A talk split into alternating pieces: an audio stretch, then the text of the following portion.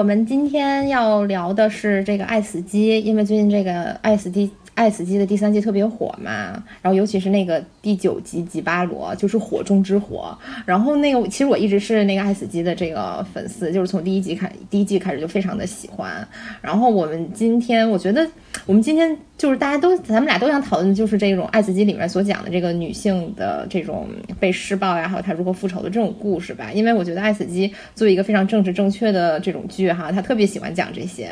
嗯，然后那个除此之外，我觉得我还想，我们也可以再谈一谈吧，就是其他的就是我们比较喜欢的有一些其他的主题，比如说探讨什么自我意识呀、意识边界这些，呃，这些这个这老生常谈的科幻问题的这种科幻短片儿吧。嗯，咱们就先来说这个女性议题吧，因为这个我觉得也是非常贴合当下，对吧？是因为最近这个唐山这个女孩被无故施暴，嗯，我们就在想，就是在这个当下，女性该如何，就是在遭遇暴力的对待以后去复仇。所以，所以我觉得，说不定我们可以从吉巴罗或者是爱死机身上找到一些启发。那我们就先开始聊一聊这个吉巴罗吧。行。呃，呃，吉巴罗这个吉巴罗这个故事，我其实，呃，它最开始吸引我是因为它。不是一个科幻故事，我就是我没有看《爱死机》第一季、第二季、第三季，本来也不准备看，但是因为它这个这个这个吉巴罗的画风太妖异美丽，所以我才去看的。而这个故事呢，简而言之就是这个呃黄金女妖，她利用自己的歌声。她有一种能力，用自己的歌声让所有的男人，或者是来掠夺财宝的这个男人，然后痴狂，嗯，然后奋不顾身涌向湖底，自相残杀，然后被淹死。但是这个吉巴罗呢，他刚好是个聋子，他就听不见这个黄金女妖的歌声，然后这就让黄金女妖觉得啊，这个男人好特别，我就爱上他了。嗯，呃，但是呢，这个吉巴罗他是个捞男，他是个捞男。对对对对，呃嗯，他就是。呃，利用这个黄金女妖对他的好感，然后一片一片扒下他的鳞片，把这个黄金女妖给搞死了。最后，这个地母大地就是大地自然之神都愤怒了，让这个吉巴罗复，让这个吉巴罗拥有了这个能听见歌喉的能力，并且让这个黄金女妖复活。嗯，最后就是这个黄金女妖，她当当她。当时已经没有这个黄金了，就是一副残破的身体，然后用这种撕心裂肺的歌声，让这个吉巴罗就是丧心病狂，然后冲向了湖底，死掉了。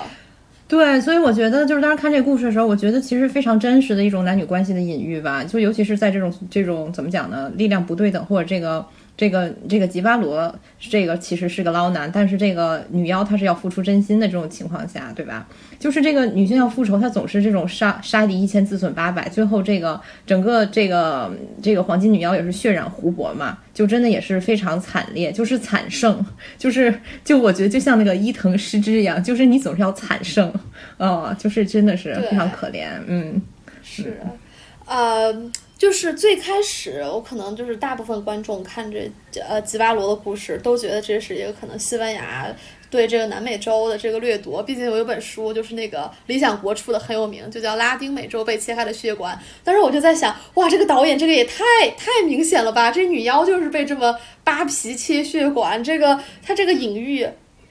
对，就说到这儿，我就要加剧。我当时看这时候，就是我觉得大家应该都想到殖民主义了吧？就是因为我我以前特别巨讨厌的一个片儿，就是那个迪士尼著名动画片《风中奇缘》。我觉得这就是一个美化殖民者的故事，就是我觉得看着好恶心呐。就是当时看吉巴罗就觉得哇，就是终于这个有这种呃怎么讲呢，政治正确的呃直视历史的这种啊动画片动画片作者。但是最后作者表示，我其实并没有这个意思。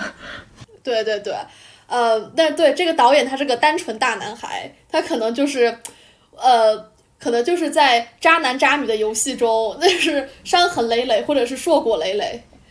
对我就是想补充一句，这个这个导演其实我觉得他其实就特别爱。谈这种啊渣男渣女的故事，我记得他第一季里面就是也是很有名的，就是那个长相一个长相王菲一样的那个画着大烟熏妆的女的和她的她疑似男朋友吧，或者是什么有性关系的男的，就是两个人互相一种因果循环，就在不停的互相杀对方。所以我觉得这个导演其实他就是很爱探讨这种嗯怎么讲呢，就是这种男女关系吧，就是其实他的出发点就是这个，我觉得，嗯，天呐，我觉得他好清纯不做作呀！现在的导演作者都喜欢给自己上大价值，上些伤痕的东西，然后他就是沉沉溺于一点男男欢女爱，我觉得还挺王家卫的这样。哎，是哎，你别说，还真的是啊！而且而且，我觉得他们都有一种，嗯，我觉得王为什么像王家卫？因为王家卫，我觉得他是以一种拍 AV，哎，拍 AV 就拍黄片的这种角度去拍那个那个普通人的生活，就正常的生活，所以才拍拍成那种就是非常的精微嘛。然后我觉得这个导演也有这种感觉，就是一切都是性化的，就是嗯，上神话，然后上这种永生，然后来就是来。隐喻这种当代关系。好了，那咱们说回吉巴罗哈，嗯，这个导演他就是在一个采访里他就说了，他这个是他想拍的是人们因为错误的一些原因爱上错误的人，进入错误的关系。然后我就想，那我们就开始往这个男女关系这方面就是过度解读呗，让咱们反正万物都可过度解读。然后我就一下就想到这个美迪亚。呃，我不知道这导演有没有这意思，但是可能因为美迪亚他是一个太鲜明、太有力量这个原原型人物，所以就是很多故事上都有他的影子。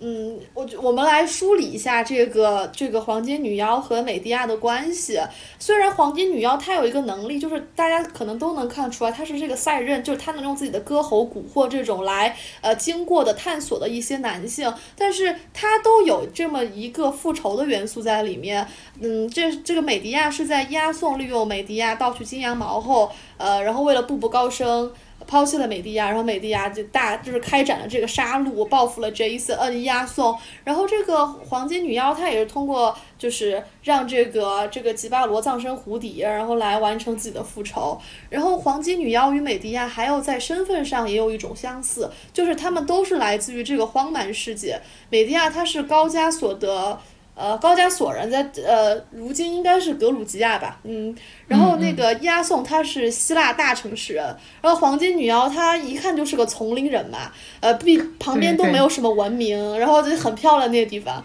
呃，然后吉巴罗它的来源是有军队，是有组织的，是有人的文明和这个制度在里面，并且它呢还有宗教，有铠甲，它是一个武力的象征。然后另另外，这个黄金女妖与美迪亚都不是人类，他们都可能跟神或者跟妖相关，呃，都有这个超人的能力，呃，或者说是一种原始的神鬼色彩。呃，黄金女妖就类似于赛人嘛，而且还能复活，能用歌喉控制人的神思。美迪亚她是这个太阳神的孙女，她能用这个汤药让老羊变成小羊，也能就是在这个皇冠和长袍上施魔法杀死这个国王和公主。最后她还能乘着太阳神的马车飞走，这都是人所不能达到的，只有这个神或者妖才能。呃呃，然后就是呃，姐妹。呃，再扩展最后一点，就是这个可能哈，一个原因是随意扩展，随意扩展哈。好的，因为咱们待会儿不是还要讲这个 song，对，我们一会儿要大扩特扩，嗯。对对，我先小扩展一句，这个原因可能就是女人，因为女人有生育的能力嘛。虽然这种能力在当代，因为职场职场的歧视被视作一种诅咒。我看很多网上女性就都说，哎，如果能割掉子宫该多好！如果没有这个子宫，没有不能生育，我就可以像男人一样作战。但是其实这，我觉得这其实也是一种与生俱来的这种礼物吧。这毕加索他就非常的嫉妒女性，因为女性可以创造生命，就像神一样，而男人就不行。对，我觉得就是这种生育能力，就是感觉就是总是这样，就是男性既嫉妒，然后又怎么说呢？又又在现实当中视为一种诅咒，就是我觉得就是你看那个古古代，我觉得希腊罗马社会这个女性就被视作一种怎么讲呢？生育的工具嘛，就是真实的女性啊，不是神话中的女性。再包括我觉得你看那个日本的那些古代社会，就是什么忍者文化里面，就是那个那个这是这种武士或者是什么武士家庭的女性，都是即使她们是出身高贵的，她们也总是有一个基本的职能，就是生育嘛。所以我就觉得，就是这种也是我觉得很对于女性。来说，就包括生育能力或者很多东西，它都是一种两面性。就是它在现实世界是一个因此而呃受限制，因此而低人一等的。但是呃，比如说在呃男性所创造的文化里面，所谓的文化、所谓的文明里面，就是男性又隐隐含了这种所谓的嫉妒嘛。就像就像姐妹说的，就是就是他有一种造人的能力嘛。嗯，对，不仅是嫉妒，其实也是崇拜。就是在很多这个女人地位很低下的社会里，都有这个母神的崇拜。就是从考古发现，从那个就是公元前很多年以前，就是从地中海到这个中亚，都有这种，就他们可能都崇拜一个相同的地母，就是因为觊觎这个女性的生育能力，但是又觉得很神奇，所以把这个女性就供奉起来。对，所以我觉得就是你看，你看那个阿弗洛狄特，她不其实就是来源于这种所谓的蒂姆女神嘛？但是在那个就是她其实是最古的女神，可是可是你看她在男性创造的神话里面，在男性的文明里面，她其实她并不是主神，她她又是一个淫妇，她就是。他就是他，甚至就没有什么那些雅典娜那些艳女女神，就是有力量吧。所以我就觉得，嗯，就是就是这种所谓的对于女性的这种生殖崇拜也好啊，或者是对女性的这种所谓的天然的这种神力的崇拜也好，就真的是，呃，就是又又崇拜又贬低，就是这些男男男性文明啊，嗯，对吧？它就有好多个层次，就是真的让人很不爽。咱们以后慢慢这个好像。这个好像安陵容对甄嬛啊，就是又嫉妒你，又想得到你。对对对，就是这样的，就是这样的。嗯，姐妹继续说，我们又远了。嗯，啊，我们讲 Sony's Edge 吧。嗯，啊，就这么快吗？这么快就讲到 Sony's Edge 了吗？啊，这个这个这个行吧，那咱们先讲这个故事吧。嗯，然后我们可以呃大扩特扩，因为。我当时为什么那个觉得这个《爱死机》非常的好，就是因为我就是看了第一季第一集就入坑了，就是啊，不知道大家还记不记得啊那个故事？就是我当时我当时看这个故事的时候，我就觉得这个导演就是故意要拍一个反向美杜莎的故事，就是美杜莎，听众们，美杜莎和美迪亚都姓美，但是他们俩没有什么关系，就就是美杜莎就是那个蛇发女妖嘛，因为 Sony 变身之后的那个怪物也是就是也是就是头上长了。很多的触角就像蛇发一样，并且那个、那个、那个、那个，就是就是他那个触角也是像蛇一样可以去撕咬对手嘛，所以就让我想起这个故事，而且就是这个整个前因后果就很像美杜莎的妖生，就嗯那个这个女主就是因为。啊就这个 Sony，因为之前被一群那个男性暴徒施暴，然后又被他们强暴之后杀死嘛，然后头颅被粉碎，然后他的这个好朋友就把他的意识植入了那个蛇发怪物的体内嘛。就是我觉得这个情节就让我想起了就是《攻壳机动队》，就是就是在在一个科幻的语境里，就是这个一一个一个人的意识可以完整保留，然后你把它一体化，就我觉得这个真是现代文明可以解决一些呃过去的这个神话也好，就是现实的世界里无法解决的问。题这样的话，她还是一个拥有完整人格的女性嘛？就这，这也就是她与美迪亚的不是，sorry，与这个美杜莎的这个不同嘛？就是美美杜莎，我觉得她其实是和这个女主有很像的这种。经历就是她在呃变成女妖之前，她也是一个呃很很一个美女。然后她是因为被那个 Neptune，就是那个海神波塞冬给强暴了之后，才变成这个样子的。就我觉得这个就是她和这种一体化女这个科幻怪物的不同，就是就是她是发生了怎么讲呢？有机体的变化吧。如果用科幻的角度讲，就是她其实已经。呃，在这个神话故事里，他已经不是一个呃不具有完全的人格了，对吧？就为什么他他要变成这个妖怪呢？是因为波塞冬在那个密涅瓦神庙里把他强奸了，然后那个这个密涅瓦就雅典娜嘛，就是这个艳女十级艳女女神，然后他就非常暴怒，就是就是就是他竟然是惩罚了受害者，就是惩罚这个美杜莎，把她变成了一个蛇发女妖。所以我就觉得，就是这个故事吧，其实跟现在的也很像嘛，对吧？我们总是在惩罚受害者，然后那个斩斩杀掉这个蛇发女妖的这个这个叫什么普尔修斯，对吧？其实他他也是。一个强奸犯的后代，就是宙斯的后代，就是他妈其实也是被宙斯的金鱼给强奸了嘛，就是那个公主达那厄，所以才生下了他。所以说这整个故事就让人真的是非常的非常的不适。嗯，啊，这里这里我插一句，当时上课的时候，我们教授男教授都忍受不了，说凭什么就是这是波塞冬把这个这个这个呃美杜莎带到这个雅典娜的神庙去，他为什么就不像这个波塞波塞冬就去复仇呢？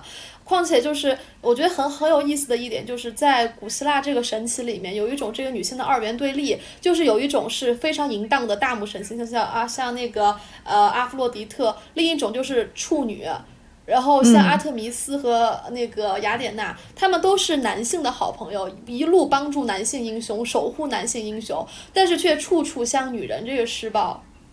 对，所以我就觉得这个所谓的被这个男性文明改造的这种呃神话，它有很多的就是厌女的特征在里面。就比如说这个我们说的，其实最古老的这种呃母神，这个阿弗洛狄特被降降降级为一个淫妇的这种哈这种女神。然后这个雅典娜，我觉得雅典娜这个形象虽然说她是一个女神，但是她具有很强烈的男性的色彩。就比如说她是一个处子之身，而且她都不是妈生人呢，就是她是她。是宙斯的头颅里面跳对跳出来的，就是她是一个完全与女性无关的这么一个女人，就而但是她又是一个女人，就是这个就更让人觉得不是了，对吧？然后呢，那个那个那个那就是这个珀尔修斯把这个美杜莎的头给斩下来之后，这个雅典娜还放到自己胸甲上，简直堪称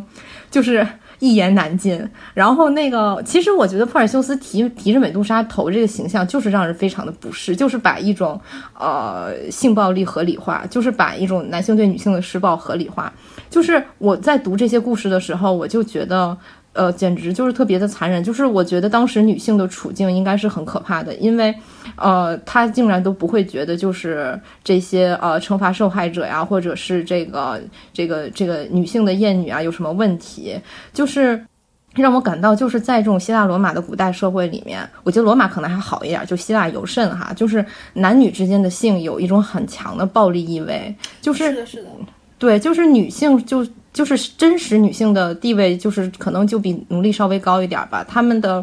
人人人生意义可能就是生育，她们是没有自己的声音的。就是在这种在在这些呃神话里体现出来的，就是好像一个女性被强奸、被生，然后被迫生下强奸犯的孩子，他们也无法复仇。就即使是公主，就像那个达纳厄，她被更高阶层的这种。人或者是神侵犯，他们就只能认命，他们没有办法。像是这个美杜莎，她因为自己被强奸，然后得罪了大人物波塞冬，就也只能是自己获罪，然后她也只能变成一个所谓的疯女人嘛。但是这个疯疯女人是一个没有什么攻击性的疯女人。然后，嗯，他是他是发生了这个身体的变异嘛，啊，然后失去了一个，呃，失去了一个人的自我意识。从某种程度，就是我们用现在的这个角度去解读，我觉得是这样的。嗯，他他他即使再再再再可怕，他瞪一眼人，人家就石化，他也没有去找波塞冬和雅典娜复仇呀，对吧？他只是啊，他只是自己在那个岛上跟他那两个姐妹发发疯而已。对，是其实是非非常可怕的，就是。而且他这种疯癫就导致，就是别人认为他是妖怪，但是他的他变妖不是施暴的男性造成，不是这个珀尔修斯造成的吗？对吧？而珀尔修斯又是一个强奸犯的孩子，真是重重的悲剧啊！对。然后我想补充一点，就是古希腊人他们就是通过这种性别的二元对立，呃，来就是他们其实性别的二元对立，他们。合理化是通过，比如说，就将女人是当做是自然的，然后男性就是代表文明的，所以这种文明对自然的施暴，他们就觉得是正义的、理所当然的。就像这个 Her Hercules，他可以一路去杀这些狮子、疯牛一样，他们把这个就赋予了这种英雄化的这种色彩在里面。呃，比如说，在这个古希腊神话里面，就是男人英雄们都是来源于大城市，而就是有美丽有神性的女性，像阿阿阿瑞阿德奈，然后包括梅迪亚，还有奥德修斯的一众情人，他们都是来自于荒蛮小岛。嗯，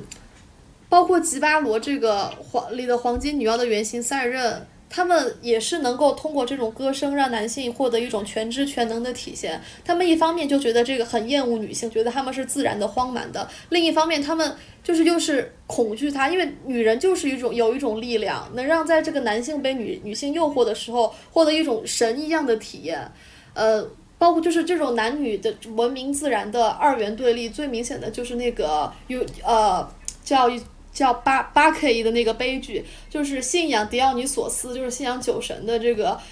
在城整日在城市之外，这个在野地里面喝酒的是女人，然后在城市里面就是的国王还有大臣，他们是不喝酒的，清醒的控制这个文明和城市的是男人。当然，在最后这些女人在疯了的情况下手撕了这个国王，也是看得我非常大快人心。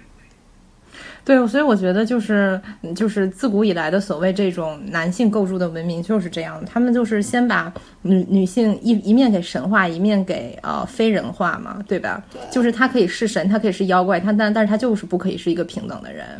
嗯，对，甚至他们就喜欢把就是半人半兽的生物永远是女性，就像男性可能有这个呃 Cyclops，就是独眼巨人，他也是个怪物，但他就是一个人身，但是一半是兽，一半是人面的，肯定就是女的。比如说像那个 Gorgon 嘛，就是美杜莎那个种族，它是人脸但是蛇头，还有包括斯芬克斯，它是狮身人面鸟腿像，它也是女性。然后我觉得是在男性眼里，他就没有把女的当人，所以他就可以想想。残害他们就残害他们，还把自己的这种这种残害暴行，就是把他英雄化。嗯，是的，我觉得就是像这个，呃，就是像这个美杜莎，就是珀尔修斯对美杜莎这样，就是她其实就是一个非常典型的，她她把这个就是对这个女女性施暴的前提是她这个女性是一个不可控的，是一个疯癫的，是一个怪物，这样的话她就洗脱了自己的罪名，她就打上一个妖怪标签儿，就是将她斩杀就可以了。我觉得这里面体现出了两点，一个是男性动物性的那种。阳刚之气啊，就是那种男性原始的暴力性，然后还有一个就是咱们之前说到这个男性塑造的文明，而且我觉得就是在这些神话里面，就是女性被强奸也经常被就是所谓的这个。男女通奸这个事情给混淆视听，就比如说，你看，就宙斯强奸那么多女的，包括这个达纳厄，还有比较有名那个欧罗巴，就把它变成牛的那个，就是啊，就是其实就是我们我们现在看就是一个强奸的故事嘛，然后包括那个。嗯，波塞冬强奸美杜莎，其实就是在有一些的呃，有一些说法里面也也是说他们抢那个通奸或者是怎么样的，就是就是我觉得这个东西就是一个在力量极其不对等的情况下发生的事实，它一定是强奸的呀，就就对吧？就是就是我觉得我觉得就是男性文明也很喜欢这样去这样子去混淆视听，就这个东西真的是从古至今，就是我们今天的文明社会有这么多的规训和制度了，那难道？就就没有男的这样做嘛？我觉得跟这种野蛮时代的这种这种观念其实也差的也差不多吧。就我们说回这个《爱死机》第一季吧。啊，姐妹有补充的吗？嗯，啊，就是当时我看那个就是 Sony's Edge 的时候，他们打斗那个场面，其实我一直有点觉得很不真实。我说凭什么他他的那个 Carnival 的体型比那个男性的那个是？怪兽，它体型要小，为什么它就能够把这个男性给弄死呢？我就觉得这不能说服我。结果到了后面，后面我才发现，哦，原来这个 Sony 它的本体就在那个怪兽里，在那个 Carnival 里，然后一下就说得通了。但是同时，我觉得这也是一种这种文明规训的潜意识，女性她就是一种野蛮的怪兽一样的存在。哎，我不这么觉得，我觉得这个这，因为因为这这个这个短片它有科幻的背景嘛，我觉得这个更像是一体化。就是那个，嗯，更像是《攻壳机动队》里的一体化。就是，就是我觉得啊，我觉得这个科幻美杜莎，这个 Sony 和那个神话美杜莎的区别，就是它没有失去心智，它是它拥有非常完整的在人类世界当中社会性的一。对，就是我觉得这个 Sony，它尽管它有它有一个这个怪兽的躯体嘛，但是它其实始终是一个非常理智的抗争者和征服者。它的自我意识是人类，所以他是人类。就这是我觉得这是一个科幻片的定义吧，就是他是清楚谁害了他，而他要去反抗谁。就比如说那个，就是我们不清楚他有没有就是杀死那个那个对他施暴的那些暴徒嘛，但是我们可以知道他，呃，他他他他的片尾他就反杀了那个要暗算他的那个那个那个臭直男和他的情人嘛，对吧？嗯，就是他是其实是一一直在以一种非常呃理智的、非常有自觉的这个状态去反抗他遇到的故宫。我觉得这其实一种现代人的状态，这个和这个发疯的美杜莎、发疯变异的美杜莎是不同的。就尽管那些男人觉得你应该发疯，就是这这样子话才能怎么说呢？才能合理化你这个。呃，这个作为一个怪物啊，作为一个这个反抗这个反抗世界，然后被我们反杀的这么一个女性的角色，但是 Sony 是没有的，她始终都是一个非常理智的，她她也不会藏在那些呃小岛上，就像那个美杜莎和她那些那个戈尔宫姐妹一样，就是干一些无关紧要的发疯的事儿，她是正大光明的出现在决斗场上，她是和我觉得是她是和那些阳刚之气的男性正面对峙的。所以说，我觉得他是拥有与现代社会相匹配的一种自我意识的。就他的，我觉得他的，而且他最后也是惨胜嘛，就是。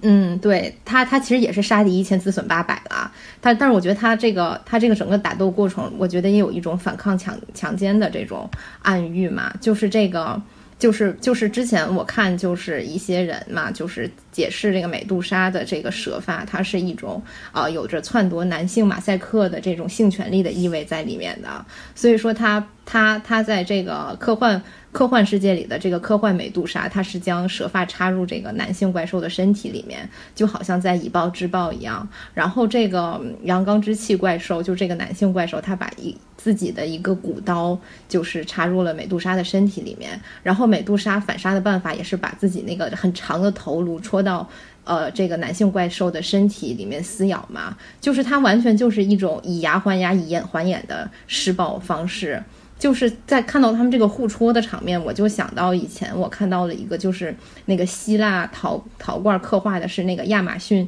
女王被那个阿基里斯就是那个阿基里斯的长矛就是戳中，然后当时那个解读是，就是这个亚马逊女王在被。阿基里斯这个这个长矛戳中的一刻爱上了他，我就觉得这是一种典型的厌女加上男性自恋的观念。我就不相信有一个有任何一个女人会爱上一个就是侵犯她、强奸她、剥削她、要她命的人。就但是在这种男性。塑造的文明里面，就是很多男性还觉得，就是说，啊，这个我去侵犯这个女性，或者是我去呃对她施暴，然后她还要爱上我，我就觉得这是什么？这是这是这是什么变态？嗯，我就觉得这种这种真正的真正的就是女性是怎么想的？就像这个科幻美杜莎一样，就是你来杀我就杀你全家。姐妹说，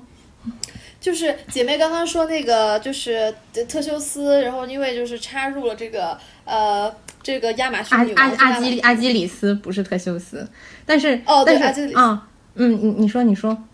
哦对其实哦听错了，但是其实那个特修斯他也是通过这种插入女王，然后让女王爱上他的，我觉得这就是很搞笑。然后不仅是这个呃特修斯，包括像奥德赛，他在那个呃奥德那个。奥德修斯在《奥德赛》那个史诗里面，他也是，呃，当时那个 Serserse 想害他，想把他变成猪，但是他就拿了一把剑，就是去。威胁这个这个 Cersei，然后在现在很多这个心理学家他就分析，这个剑其实代表这个男性的这些马赛克，然后他的这个潜意识就是说男性的这种 masculinity，他的这种马赛克可以压制这个女性的这种力量，让女性为自己所用。然后就像后来像那个郭尔拱那头嘛，不是就是存在于很多古希腊这个庙宇的上，这个装饰来驱邪，然后这个斯芬克斯头像就是成了这个。坟墓的这个装饰一样，呃，我觉得这个其实，在当代也有很多很很很恶臭的这个意味，就是贾平凹，贾平凹这个是个这个这个西北老老地主。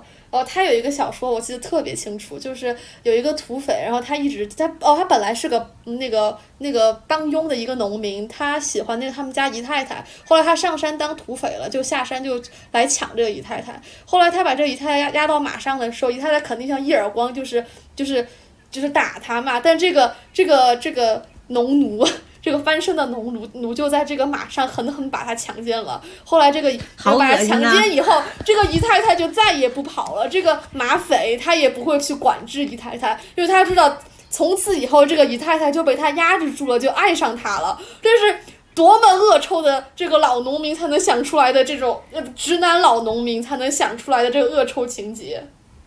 嗯，对，哎，姐妹说到这个，我就想到就是。就是姐妹，刚不是说就是这个见识男性马赛克嘛？就想到就是当时看那个奥维德，他写很多黄诗嘛，就是。就是我觉得，呃，就是就是很多就这类的比喻，就比如说奥维德就喜欢把男性马赛克比喻成就是剑嘛，然后女性马赛克是剑鞘，或者他明明又小又软，怎么能当剑呢？然后那个男性马赛克是马刺，然后女性是什么战马？就是我觉得，呃呃，就是其实我们看奥维德在《变形记》啊这些书里面，他其实对于我觉得他对于女性遭受性暴力他是有同情的，毕竟我觉得他是读书人嘛，还是受了一些文明规。训，所以少了一点阳刚之气。但是，但是，我觉得他毕竟是那个时代的人，就是他的这种言谈言谈里面，这种遣词造句里面，还是有很多这种，啊、让人觉得很不舒服的意味，就像就就像那个那个那个提提着美杜莎头的珀尔修斯一样，就是怎么都让人觉得心里不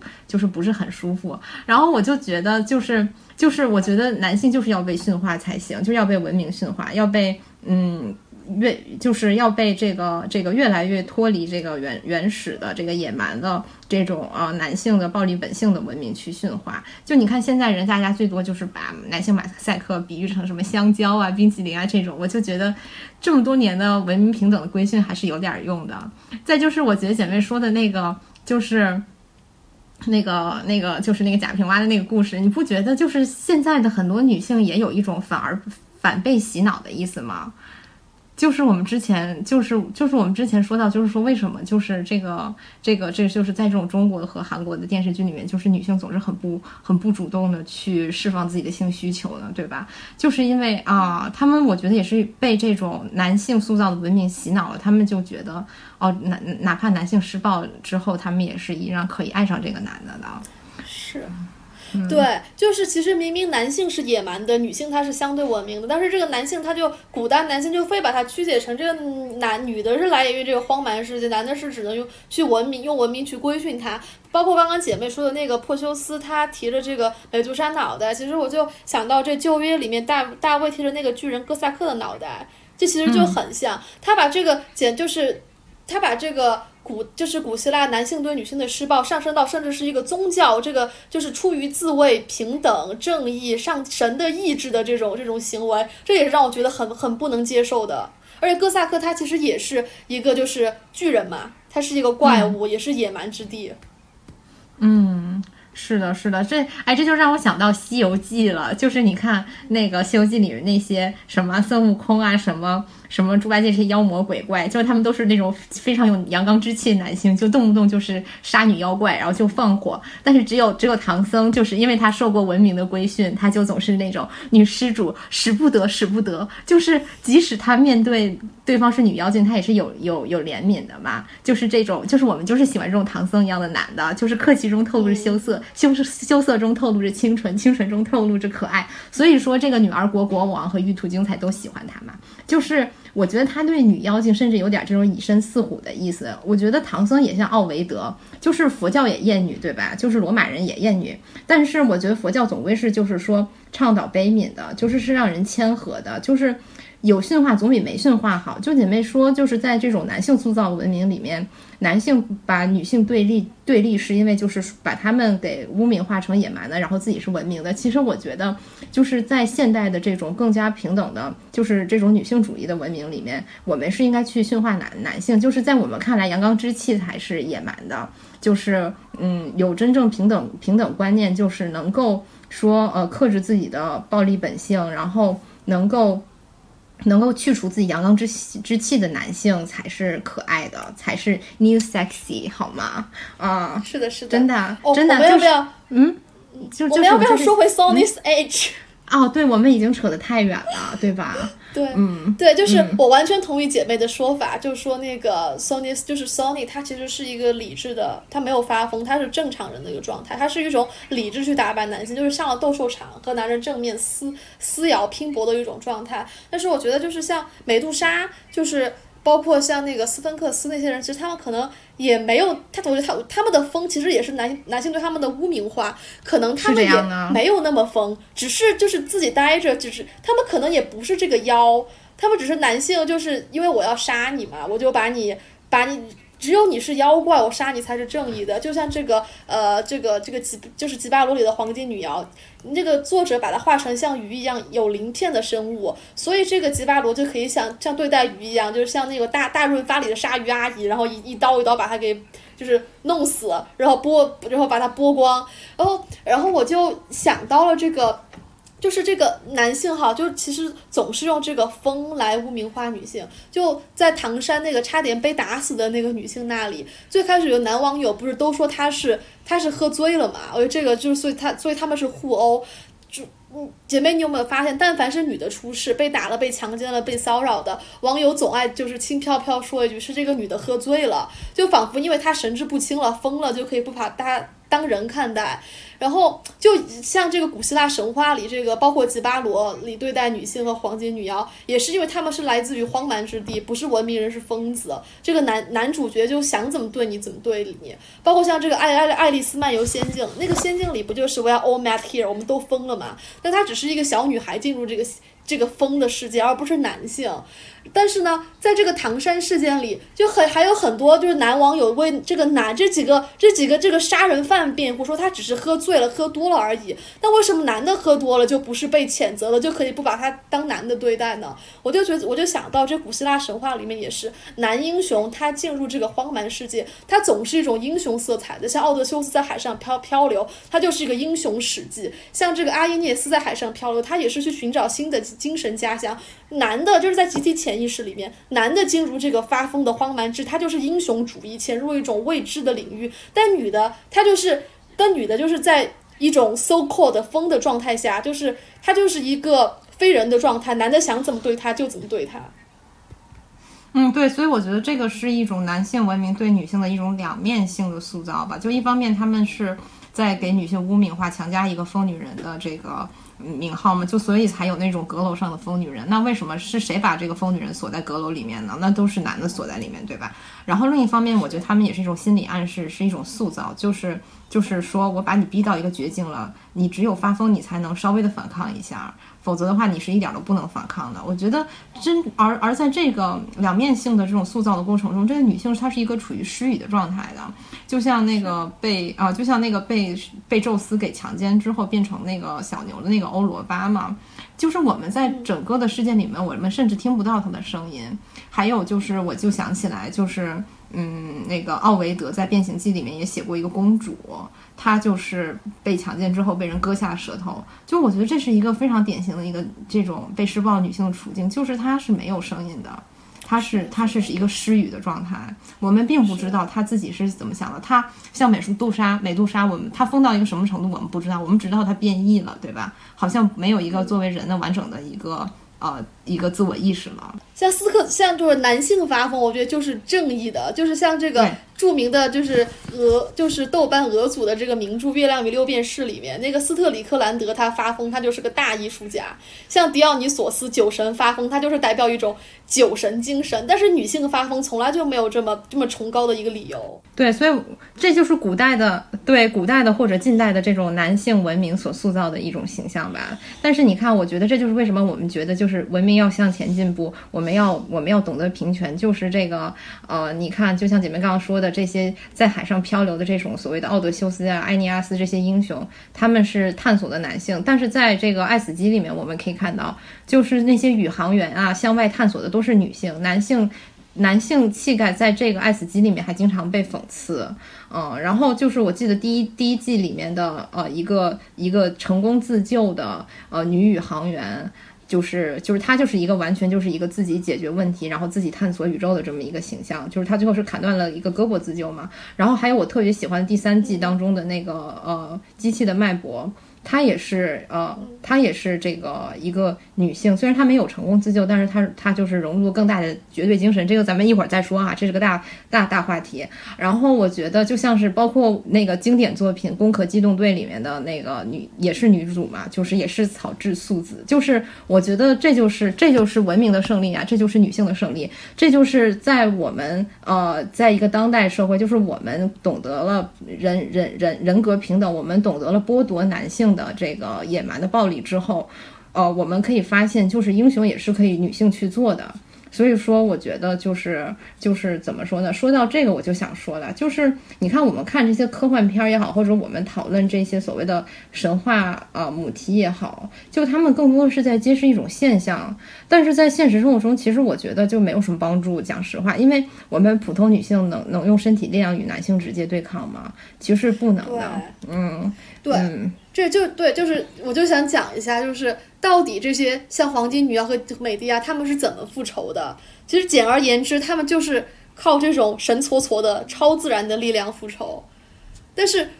但是如果脱离了这个神话之力，他们还能复仇成功吗？这就是个问题。像因为美迪亚她是太阳神的孙女，她有魔法嘛，所以她才能成功杀死 Jason 在意的这个新娘地位还有子嗣，然后还能就是飞走。那个城就是凡人哪儿哪儿能飞走啊？然后吉巴罗她也是吉巴罗里的女妖，她也是因为她就是能够复活，还有这个歌喉让男人就是丧生胡蝶。但是我们正常女性，我们哪有这个能力啊？所以我就觉得。我就看的就是很绝望，就是这太荒谬了。就是女性明明她是想寻求正义，但是她这份正义如果不是这个女性她有超人的力量，她们其实是报仇无门的。然后包括在中国故事里也是，像窦娥被人诬陷了，她想报仇，她只能在死后就是化作这个六月飞雪。还有也是这个西北这个农民文学这个《白鹿原》里面，这田小娥她被她公公强奸了，然后被这个村里的人排挤，然后她活不下去，还最后被公公杀死。她也是只能化死后化作一场瘟疫，让所有的人这个这个得病。然后我就想就是这这种这种报复的方式，就让我想到了莫言，他有一个小短篇小说，就是里面队就生产队里的公牛。他被那个他被人阉了以后，因为他就是发情了以后被阉就会就会死嘛，就是他已经发情了，生产队还要把他阉掉，然后所以然后他就死了，然后他复仇的方式就是因为他死了以后，这个生产队的人就用他的。牛，他们用他的肉，然后做了一顿大餐，然后他让所有吃了他肉的人都食物中毒，得得了一场怪病。我就觉得这个女人，其实在这个文明里和牛也差不多，只只能通过这种死后的一种浪漫的这种意淫，就是这种求天，就是向天地呼喊的一种意淫，来为自己这种报仇。其实这个这个这个其实是没有用的，我看着就就很绝望。对呀，因为我觉得这就是为什么社会要进步，这就是为我们为什么要讲女权、讲平权，这个东西是非常切实的。因为，因为就是这种这个女我们所说的新的文明，这种平权的文明，就是种女性主义的文明，它才是一个唯一我们可以用来保护自己的武器，不是吗？就是只有，就是嗯，怎么说呢？就是我就像我们刚刚说的，就是读书越多的男的就会这个，就相对来讲就是越不暴力嘛。就唐僧就比那些妖魔鬼怪好一点，我觉得就是这个意思。就是只有用更加新的、更加进步的文明去取代那种男性塑造的男性文明。然后一方面是我觉得让女女女性是这个摆脱一个失语的状态，然后另一方面是用新的文明去规训男性，就是去剥夺男性天生的暴力特权。然后这个。才是哦哦，才这样的话，就是女女女女性手中的武器才能多一点分量。我觉得这这个这个这个真的是我们现实生活中唯一可以复仇的手段了。就是所以所以说我为什么非常喜欢这个伊藤诗织呢？我就觉得他是在用一个纯粹的现代社会的方式对抗施暴者。当然，这可能跟他自己的法律环境稍微好一点哈，也没有很好了。但日本也有一些很烂的东西啊。就是我觉得，就是这就是现代人的英雄啊。就是我觉得这个就是现实的生活，就是你要忍受漫长的煎熬，就是这种漫长的煎熬，就是。这种痛苦不比就是 Sony 用自己的血肉之躯与怪兽去肉搏来的轻啊！而且像伊藤诗织这样女性，她也有输的一败涂地的风险。但是我觉得她她值得歌颂的还有一点就是，我觉得她像这个 Sony 一样，她她就是用这个怎么说呢？用一种现代人的方式去保全了自己的理智，她没有受到这种男性强加的这种疯癫的。对女性定义的这种洗脑，没有让这个男性对自己施暴，然后合理化的这种手段得逞吧，对吧？他一直是在跟你讲道理，在跟你讲法律。所以说，我觉得这个就是我们这种拥有肉身的这种普通女性唯一的一个反抗的方式了。就是所以说。这个就是非常切实，就是要平权，就是不光是女性，就是少数群体，或者是这个低阶层的男性面对高阶层男性，这都是唯一可以仰赖的一种希望了。就是除此之外，没有别的办法。是的，因为我只看了第三季嘛，还有就是姐妹的推荐下看了第一季的第一集，所以我就只能用第三季的这个故事来对比。就是与女性成功复仇需要借助这个超自然力量相反的是，在这个《爱死机》第三季第二集，就是最糟糕的旅程里，这个男主男男主人公却没有依靠超自然的力量，而是依靠这个所谓的文明人的智慧，就是谈判嘛，成和这个枪成功战胜了背叛他的船员和这个就是巨大的这个这个力量无边的海蟹。这个尤其要注意的。是，就是其实这个海蟹它也是代表一种自然的力量，而而它是一个母亲，在在那一集里面，这个男主人公他就是通过这个谈判和枪，这这取得了控制权，这不禁让我想到这个基督山伯爵的复仇，他也是靠着这个口才和财富，而在这里面，其实财富和枪支有着相同的含义，就他们就代表着这个对文明社会这个控掌控的手段，就是。挺绝望的是，就是男性想要复仇，好像整个所谓的文明社会都有各种各样的工具供他们使用，因为就是这个社会就是他们创造的，这个制这个制度也是他们创造的。但是在这个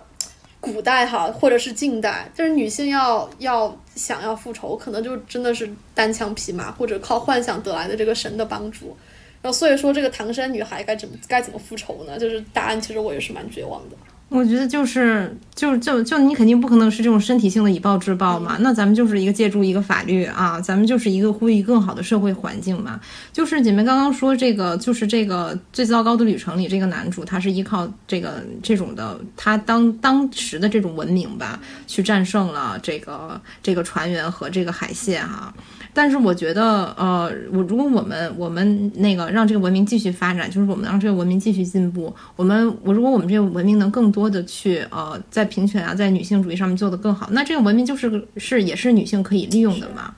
然后，嗯，然后另外还有一点就是，我觉得枪这个意象也是很有趣的。其实它代表了一种文明的进步，它是一种文明物质的进步，就是就好像是这个女性对男性，或者是这个人类对这个巨大的海蟹，它是没有身体上的优越性的，但是枪使它具有了身体上的优越性。所以说，这个我觉得就很像那个。呃，科幻电影里面的很多语境，就是当你的身体就像那个呃《攻壳机动队》里那个草质素子，就这个素子，他的身体可以一体化的以后，他只是保留自我意识，然后他把这个身体可以放到任何一个呃更加强大的身体里，或者像这个 Sony 一样，把自己的意识放到这个怪兽身上，那么这个男性的身体就失去了优势了，就是他们的暴力也不复存在了。所以我觉得就是。嗯，文明文明的进步吧，就是这种呃，这个物质文明的进步也会带动就是社会的发展。嗯，是的，就是枪，我觉得就是一个很好的意象。对，我记得就是有一个很有名的，可能是中国最有名的女性复仇者施剑翘。我觉得当时之所以报纸啊、杂志都在都在帮助她，所有人都在呼吁她、特赦她，然后就是因为中国或者是中国历史上总算出了这么一个女性复仇者，成功的女性复仇者，她就是用枪杀的孙传芳。所以这种文明的发展其实还是用这个对女性有好处，所以我在这里呼吁女性们向上走，成为这个政策的制定者，然后同时用这种现代文明的方式来保护自己，来来为就是来反抗。是呢，对，其实我觉得这个事件枪的胜利也是一个现代文明的胜利啊，就是一方面来讲，它有枪作为一个武器嘛，它不用去用刀用肉搏去杀死这个孙孙传芳了。第二个是，就即使在他这个这个报仇之后，就是呃，就是当时的这个人也都是更有更多的，就比起这我们。说的古代的人来说，就有更多的平等的意识吧，就有更更大的这个同情心啦。就所以说，在在这种情况下，这个这个吃剑翘才可能成功。是的，是的。嗯，我一直就是非常这个怎么说呢？就非常非常向往这种呃科幻片里面就这种呃换人，就是能够就是人能够换一副崭新的身体，就是能完全摆脱身体的束缚。呃呃，攻壳机动队这个翻译其实不太好，人家原文叫 Ghost in the Shell 嘛，其实就是一个精神和身体的对立，就是呃。灵魂和这个躯壳的对立嘛，就是呃，你看那个那个素子，他就是身体报废就换一副新的，然后他每次就把他自己在战斗的时候，他把自己的身体用到最极限，然后就整个皮肤崩开，然后那些零件就就飞出来也无所谓，然后回去再换一个就行了。我觉得如果真能实现一体化，就是一个，但这只是一个幻想啊，就是一个比手枪更高级的文明，就是那男性对女性身体的规性规训就荡然无存了，就是就是就是女性。身体受到伤害，女性的身体，呃，比如说被被男性给施暴了，或者是怎么样呢？那他就是，那他就换一副身体就好了。那你来羞辱我，羞辱不着，对不对？因为这个时候身体就没有任何文化意义了。我的精神只是我的脑干而已，并不是我的身体。我的身体不是我精神的延展，所以说他就就是就是，即使即使一个就像这个素子一样，他不穿衣服走在街上，他的这个裸体也不会对他的精神产生任何反向作用，他依然可以光着身子跟男性打斗。就是所以说，我觉得这就是一个，这也是一个就是我特别向往的一个文明进步的一个方向。嗯。就是自我能够完全剥离掉，能从身体上剥离开。但是姐妹，我发现就是这种精神能够完全依附于任何身任何物体上，但是这个肉体就是相当于是一种被夺舍的状态，我可能也是男性特别恐惧的。就是你在《爱死机》，我只看了第三季哈，第三季就是我发现人类的恐惧好像就是虫子，就像第六集里面那个科学家家在银河系里，就是进入这个虫星球被要挟，然后当做繁殖器皿。然后还有这个第八集里面这个虫子，它能够用视觉和听觉操控这个军队。呃，甚至这个糟糕旅程里的海蟹，其实和小龙虾一样，它在美国人眼里属于一种虫。然后我觉得这种虫子，其实它在这所有里面，就是那个当时那个糟糕糟糕之旅里面那个海蟹，不是也是可以，就是用一个人形喇叭说话嘛？这个在这种情况下，这个人其实就是失，就是人是没有意识的失语的状态。我就感觉这些男性，他们其实就是很怕，就是一个生命。他们能够就是超脱自己的肉体，不仅是来掌控别人，而且是他用呃，我觉得其实就是还是害怕女性，因为如果单单从肉体来来说的话，男性其实是远远长了就超，也不是远远超过女性，他就是再怎么都是对嗯比女性有优势的。但是如果但凡这个能够控制别人的肉体、精神依附的话，那其实这个男性的优势也就荡然无存，就是。呃，最开始我就是在研究这个为什么这个虫子反映的是这种西方人的恐惧。当时我第一反应其实是会不会是因为就是像中世纪这个恶魔的附体。后来我在想，会不会是因为就是因为虫子它都是这个母系社会嘛，就是像这个有一个母在那个蜂呃蜜蜂的这个巢里面，就一个母蜂它控制所有的工蜂，包括像螳螂。呃，螳螂它是这个母这个母螳螂和公螳螂交配以后，母螳螂就把就把公螳螂给吃掉，所以我在想，就可能这是男性最深层的恐惧，其实就是被这个女性她去呃操控这个意识，然后让女性她的那个精神能够超越她的这个肉体凡胎。但是想着这一点，我还是女性如果有一天能够像这个昆虫一样，我觉得还是挺爽的。嗯，其实我觉得男性文明就一直在干的一件事情，就是剥夺女性的肉体嘛，然后就是让她失语，然后啊，让他就让他没有办法讲自己想要讲的东西。所以说，这个只是说他们恐惧，他们也被这样对待吧，对吧？嗯。再就是，我觉得你看，他们就是说，可能对母系社会就是有一种原始的恐惧啊，就就像是那个嗯，那个虫群里面那个。就是就是他最后出来的也是一个就是丰厚一样的那种角色嘛，对吧？然后然后把这个啊男主给控制了，嗯，就是所以我觉得，嗯，我觉得这个东西确实是这样的吧，就是就就好像那个在男性男性塑造的神话里面，你就要去让这个呃这个就是这个这个原始的母神，就是这个阿弗洛狄特这一系的女神就降级嘛，对吧？就是我觉得这这个也是一种嗯男性原始的恐惧，嗯。对我，但是对我来讲哈，就是我真的是非常的，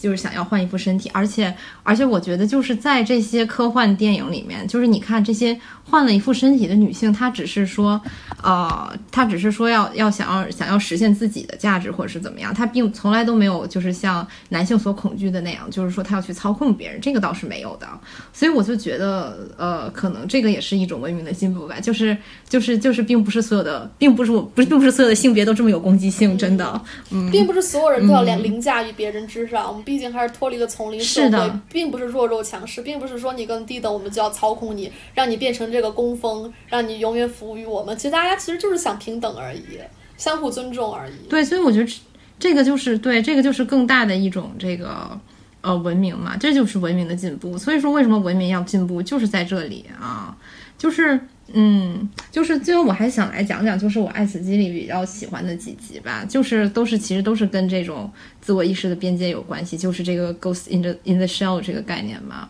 就像是这个爱死机的这个第三季第三集的那个那个那个机器的脉搏嘛，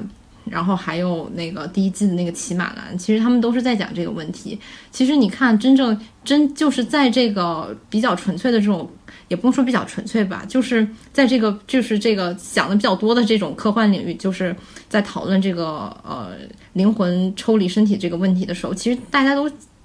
都他大家都不会去想操控别人啦，都是想着怎么去怎么去保留自我的边界，或者还是去融入那个绝对精神这个很大的问题啊，对吧？嗯就是嗯。就是这个这个第三集这个 The Very Pulse of the Machine 这个 machine 就让我想到了，就是所谓的那个 Ghost in the Machine 这概念，这个也是那个 Ghost in the Shell 就是那个《攻壳机动队》的来源，就是他这个他这个原来这个话，这个 Ghost in the Machine 就是来批驳这个笛卡尔的这种身心二元论。就是说，这个身体和呃灵魂是就简而言之，简而言之哈，就是可以完全分开的，就是不用就是说互相影响。就是但是这样的话呢，就是会出现一个新的问题，就是说你怎么解释这个我就是我，我是独一无二的呢？就笛卡尔说我思故我在嘛，对吧？但是如果是你放在这个科幻的概念里面，就比如说，我觉得你看那个《Ghost in the Shell》，还有呃那个。那个那个脉就是那个机器的脉搏，然后还有那个骑马兰，他们好像在，好像都是说在这个我我之上有一个更大的网络，就像是一个怎么说呢？黑格尔说那种绝对精神也好，或者是那个印度教里说的那个饭，就是它可以来溶解你啊。但是我觉得就是一般在这种科幻科幻片里面。这个最后他们的选择就是融入那个绝对精神，我觉得这个还挺酷的，这是我非常想体验的一个东西。虽然我好像没有办法去体验，因为我都没有办法突破自己肉体的边界。嗯，就是而且我觉得非常有意思，就是就是你要融入这个绝对精神的时候，它的介质还都是水，就是或者是液体，就是在那个呃机器的脉搏里面，它的呃介质就是沸腾的硫磺嘛，就是在木木卫一上那个。呃，是硫磺可以用沸腾来形容吗？本人化学学的也不是很好啊，就是那个溶解的高温的硫磺，嗯，就是就是当这个你的身体和这个你的灵魂同时进入这种所谓的这种液体融化剂的时候，就是从从视觉上来讲是这样的哈，因为因为科幻其实是概念的一种视觉化嘛，就是自我意识还有我们的身体和那个绝对精神的边界就开始模糊了，就是我觉得你看这些这些。呃，科幻作品他们的，嗯，就是他们他们都有那种很相似的那种呃情节吧。就是你看那个素子，就是《攻壳机动队》的那女主，在水中感到了自己和这个就自己的这个 ghost，自己的灵魂，其实它连接在一个更大的网络之上。就是我之为我的边界其实没有那么截然了，所以她最后选择与这个傀儡师融合嘛。然后这个机器的脉搏里面，这个女宇航员就是她，是她是快要不行了，她已经是走不出去这个木卫一了。她在绝境的时候，她嗑了药，然后嗑嗨了，然后他看到了，看到了，就是理解了，就是更更大的一个呃一个我的存在，或者是一不是我啦，就是更大的一个绝对精神木卫一的存在，所以他才选择跳入这个溶解的硫磺。然后还有第一季。第一集，然后我就非常喜欢的那个骑马兰嘛，就是这个 Zima，它是一个呃清扫小机器人，然后它经历了呃这个有了更有了自我意识，然后变成一个复杂机器人，又植入有机人类身体，然后又塑造成一个金刚不坏之身，然后开始做艺术家，然后发明了骑马兰，然后最后他在最初的泳池里瓦解了，又变回了一个清扫小机器人，然后他的呃复杂的自我意识也开始瓦解，他只保留了。呃，最原初的感官，我觉得这个就是我真的是非常想体验 我，所以说我才我才很爱看科幻电影，就是在这儿，就是在这些设定里面，那个更宏大、更没有边界的精神体制到到底是什么？我觉得这就也很像玉娇龙跳下悬崖，他也是要去融入这个更大的绝对精神里面，嗯。就是就是，我觉得就是，嗯，就是在这种科幻的设定下，哈，就是我们按照笛卡尔那个理论来看，就是身体和灵魂它是可以完成完全分开的。然后你像是那个科幻电影里面的那个，嗯，比较有名的那个《银翼杀手》，还有《攻壳机动队》，它都是说，就是灵魂可以被程序编辑，情感和记忆也可以篡改。就是可能你以为你是人，其实你你你生活了四十年，你可能只是一个出场十年的机器人儿，对吧？就是我觉得这些科幻的这些故事，我感觉是他们给了一种就是原始的宗教或者是神话故事里人精神就是成为神的一个能够就是实现的一个途径。比如说这个俄狄浦斯他死后就是成就是成为神嘛，还有小美人鱼她虽然死了，她灵魂升天不生不灭啊，就是永远不灭。我感觉就是就是像这个他们灵魂就是被编辑了，能够融入这种更大的一。更大的一片，这个就是这个自由意识里。对，而且我觉得就是在科幻片里，我觉得它可以比那个古代的神话更加抽象的去看待这个问题，嗯，对吧？嗯，因为它它那个我你要融入那个东西，甚至不是一个具象的，不是一个天国或者是一个怎样的一个神的身体，而是而是一个我们都不知道是什么的这么啊，对，无边无际的这么一个。啊、就是这么一个呃，怎么说呢？就是绝，我们只能说绝对精神，不知道该怎么形容哈。道吧因为，但是我们可能有点滥用我们。像这个白人一样，用道来解释一切，上善若水。对，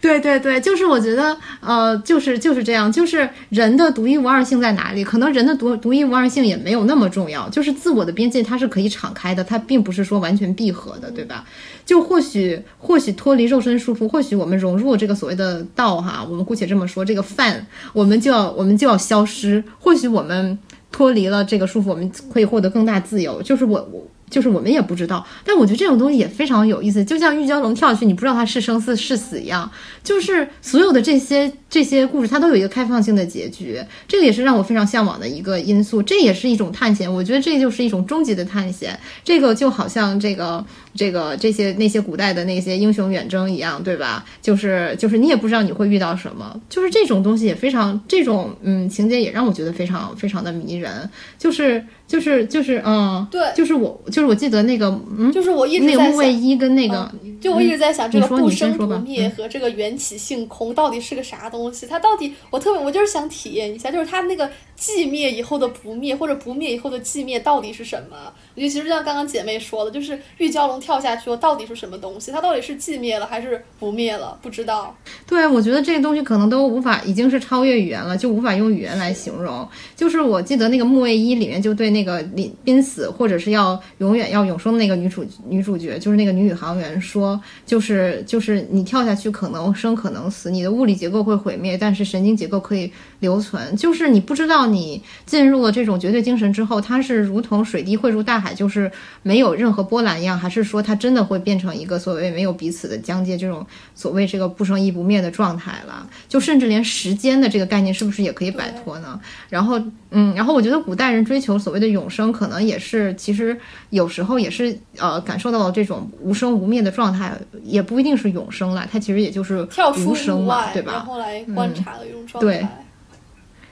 对就是所以说，我觉得这也是我特别喜欢，就是用科幻片来表现这些东西的一个原因吧。就是这种视觉化，这些概念视觉化，其实比文字更好看。就我还因为我非常爱这个这个机器的脉搏，我还去看了一下那个原小说。我觉得用文字表达就是要比用呃视觉化呈现就是很局限，因为我觉得你本身无声亦无。亦不灭，这这个话就已经快要达到语言的边界了，就是我们没有办法再去形容，再用语言去形容无声亦这个不生亦不灭是怎么样的一种状态。这个是，这个其实已经超越语言了。视觉化当然也有自己的边界，但是可能呃，因为它具有更多的不确定、更复杂、更混沌的那种表达手段嘛，所以说比起那个简单和清晰的这种语语言的表达，可能要稍微能让人更加感同身受一些，因为这本来就是一个体验嘛，不是一个。嗯，不是一个描述，对吧？不是一个描写。就语言它都是有嗯意义的，每个词有对应的意义。但是这个图像它可能就是像比如说像 Ro Roscoff 他那个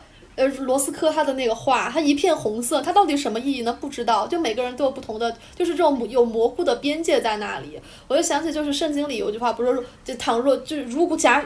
即使我会一万种语言，但我没有爱，那我不是也是想的罗明的不？但是我们我们抽出这个若没有爱，但就是即使我有一万种语言，那这语言的边界就在哪里？有时候我经常觉得，就是语言其实它是很没有，就是它其实是很无用的。比如说，就是当我望向你的时候，那个眼神传达出来的那些东西，其实一秒钟这个语言一万句话都描述不清。嗯，是这样的，是这样的。所以说，这就是为什么我沉迷科幻片嘛，就是在这里，就是这么多描述不清的瞬间呢。那个，我们想稍微体验一下自己这个肉肉身能够融入这个绝对精神的这种快乐，我们只能稍微看一下这种片儿来体会一下。嗯，是这样的。行，那今天我们从这个到这儿吗。从吉巴罗，然后聊到了这个古希腊这个女性的困境，然后到这个唐山就是当代这个女孩的困境和女性该怎么就是超超越。往上走一步，然后来抗争、对抗这个社会，来保护自己。然后最后聊到一个玄而又玄，我们可能都想不明白，用语言描述不清楚，只能各位听众用运用你们的智慧来理解的一个话题。哎呀，就是体验嘛，我觉得就是体验，就是就像那个呃，在那个在那个那个什么呃，机器的脉搏那个动画片里边，就是他念了一个诗，就是说我是我行走于其中的世界，我之所见啊啊、我之所所见所听或所感全部来来自我自己。其实这个就是，呃，我觉得这个这个也是一种这个我与世界没有截然边没有截然分界的这么一种呃呃描述吧。但是确实是，我觉得这个只可意会，对，只可意会不可言对传，，道可道，非常道，啊就是这个听众朋友们，就看你们能不能感受到这个道了。嗯再见，我们要去跳入这个这个绝对精神了。拜拜。